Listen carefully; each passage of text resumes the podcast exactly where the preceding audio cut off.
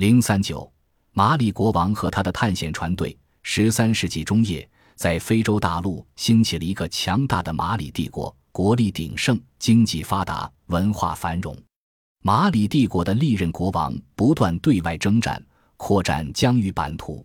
后来，阿布巴卡里继承了皇位，他放弃了向周边邻国扩张的政策，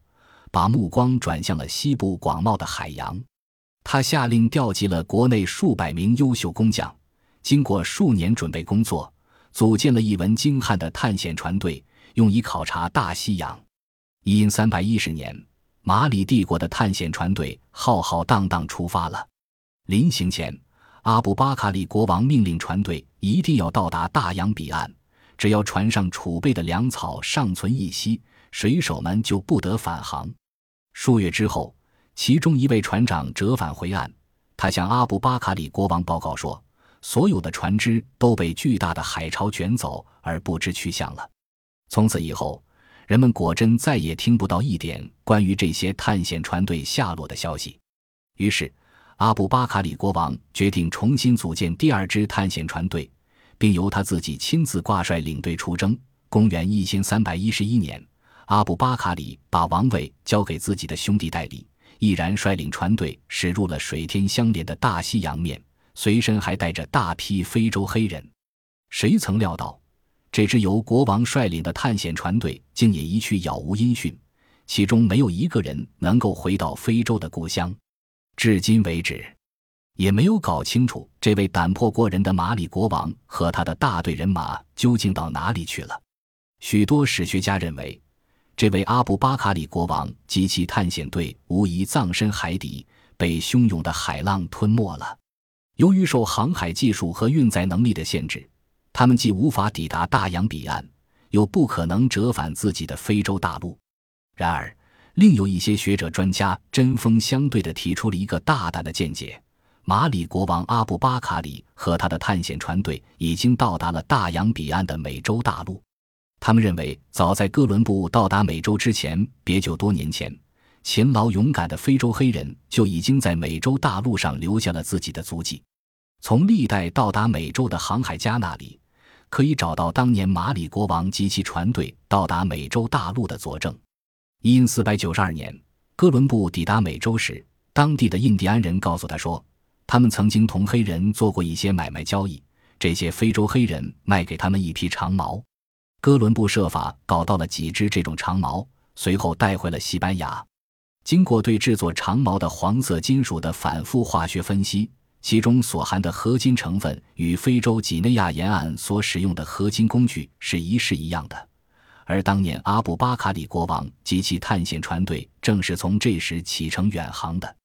一五一三年，西班牙航海家瓦斯科·努涅斯·巴尔普亚首次来到中美洲的巴拿马。他在《航海日志》中提到，在当地一个部落村庄里，曾发现土著印第安人拘留着一批黑人囚徒，连当地的印第安人也不知道这些黑人是从哪里来的，他们只是说这些黑人是在交战中俘获的。不少学者后来认为，巴尔普亚见到的这些黑人很可能是先期到达的马里国王及其非洲船员的黑人后裔。与此同时，在美洲海岸还发现了大量非洲黑人的石雕像和出土的黑人头盖骨。一九三九年，墨西哥考古学家斯特林率领一支考察队，在濒临海边的一片原始森林中，发现了许多先人留下的石雕头像。据考古测定，石雕星象已有三千多年的历史。在数千年以前，当地奥尔梅克人还没有出现轮车，也不会使用驼畜。他们不可能搬动如此笨重的石块。更令人惊奇的是，这些石像刻工精细，线条明晰，比例恰当，与当地印第安石雕像艺术风格和表现技巧迥然相异。石像的面目酷似非洲黑人，一副宽阔厚实的鼻子，两片硕厚的嘴唇，前凸的下颚。所有这些面目轮廓都是多数非洲黑人所具有的人种特征。甚至连头发也与非洲黑人一模一样。波兰学者维尔辛斯基大量研究了古代美洲奥尔梅克人墓葬中出土的头盖骨，他惊奇地发现，许多头盖骨明显具有非洲黑人的体貌特征。维尔辛斯基根据早已精密确定的各种不同人重头盖骨比例和外表轮廓上的差别，经过反复研究测定，发现，在早期奥尔梅克人墓葬中出土的头盖骨中有百分之一百三十五具有传统非洲黑人的基本特征，而年代稍晚一些的另一座奥尔梅克人的墓葬中出土的头盖骨中，只有百分之四十五具有一般非洲黑人的外表特征。